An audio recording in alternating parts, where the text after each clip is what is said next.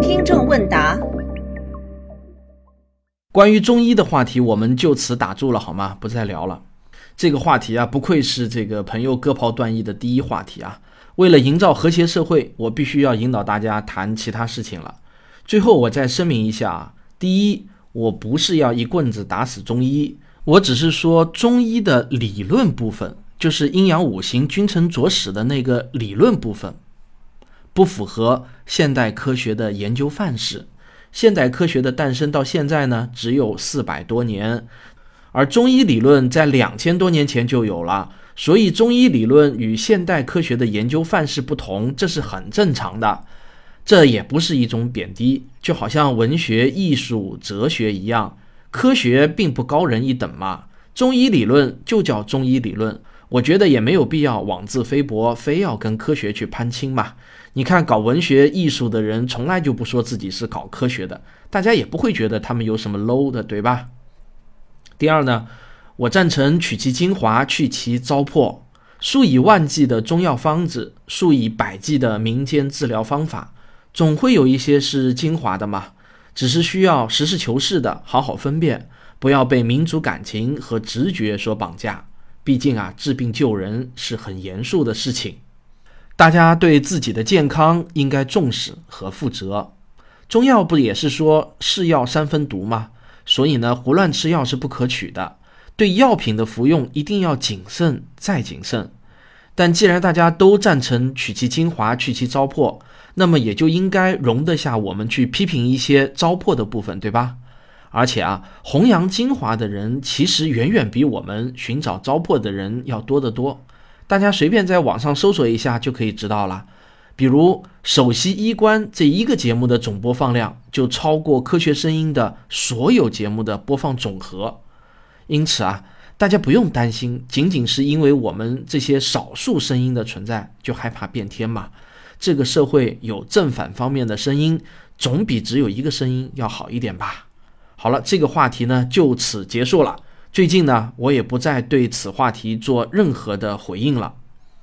有听众问啊，现在感觉转基因食品是越来越多，那么在中国，在中国。在中国的这些转基因食品能不能吃啊？会不会有健康风险？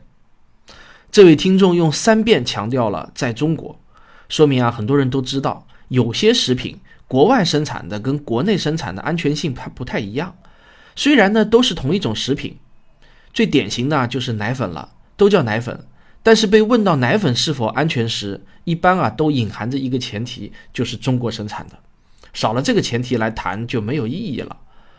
我想啊，首先明确回答这位听众，吃转基因食品与吃普通食品的健康风险是一模一样的，即使是在中国。你看，我的回答是很有技巧的，我没说吃转基因食品就一定安全。你吃在中国种植的转基因玉米，可能呢会农药残留超标，那当然就有健康风险了。但是这种风险与吃非转基因玉米的风险是一样的，大家都有。换句话说呢，食品的安全与它是不是转基因作物没有直接的因果关系。那么我这个结论又是怎么来的呢？因为啊，我相信美国科学院的正式报告。二零一六年，美国科学院完成了史上规模最大的一次转基因作物安全性的调研，最后的结果呢，是一份长达六百多页的报告。这份报告啊是向全世界公开的，任何人都可以在美国科学院指定的出版机构的官网，网址是 nap 点 edu。再说一遍，nap 点 edu 上免费下载。我呢也是从这里下载的。报告啊当然是英文的，不过大家不用太害怕看不懂，因为这份报告的总结部分是用非常浅显的语言写成的。它本身的目的啊也是要让所有美国的老百姓都能看得懂。这份报告虽然是很长很长，但是呢，我替大家把关键部分都找到了。在这份六百多页 PDF 的第二十五页的第二段，非常明确地说明了，没有任何证据表明非转基因食品比转基因食品更安全。听到这里啊，我知道有些人还是会有三个疑问：第一，你凭什么相信美国科学院的报告就是可靠的？第二，人家只是说没有证据表明，并没有说是安全的。那未来会不会出现证据表明有害呢？第三，这是美国人的转基因作物的调研，我问的是中国，这就好像美国生产的奶粉和中国生产的奶粉能一样吗？有这样三个问题啊，也是意料中的。第一个，为什么相信美国科学院的这份报告呢？因为转基因的安全性这么大、这么专业的一个研究，任何一个个人都是没有能力完成的。你只能去听某个机构的研究报告。那么要论公信力的话，美国科学院这个作为集中了全世界最多、最优秀科学家的机构，你也找不出比它更有公信力的机构了。难道你更愿意相信某个商业公司或者某个记者的自费调查吗？实际上，在二零一零年，美国科学院也做过一次几乎完全一样的调研。上次那份报告就已经得出了转基因食品与非转基因食品同样安全的报告。但是报告公布出来以后啊，全世界都对报告中的内容提出了各种各样的疑问，希望得到解答。那全世界人民的眼睛可都是雪亮的，但凡是有一点点的瑕疵，都会给你揪出来，要求你做得更完美。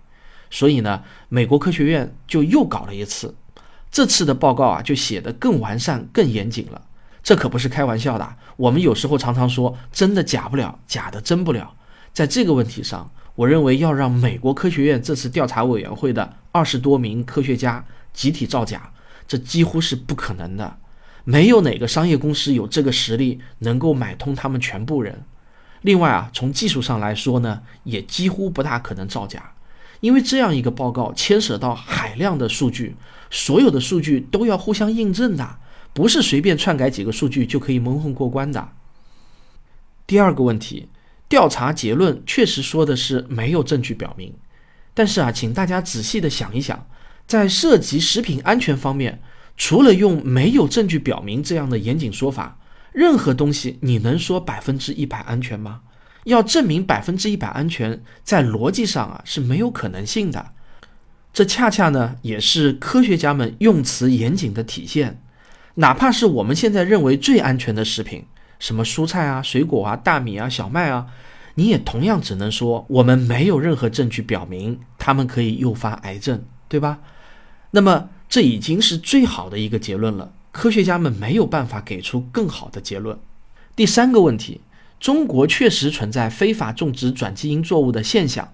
我国批准在中国种植的转基因作物只有棉花和番木瓜两种，没错啊，一种是不能吃的，另一种呢是水果。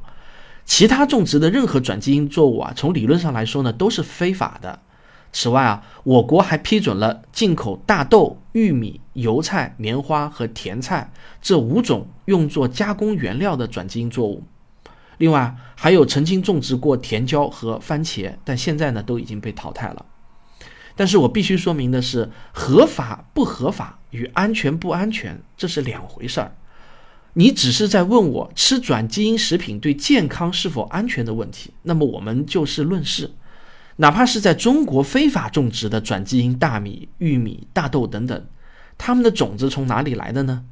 也只能从全世界不多的几个大的基因公司来购买，比如说孟山都公司吧。而这些公司啊，几乎都是在美国的。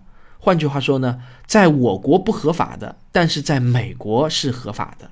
他们的安全性问题也是被美国科学院的报告涵盖了的。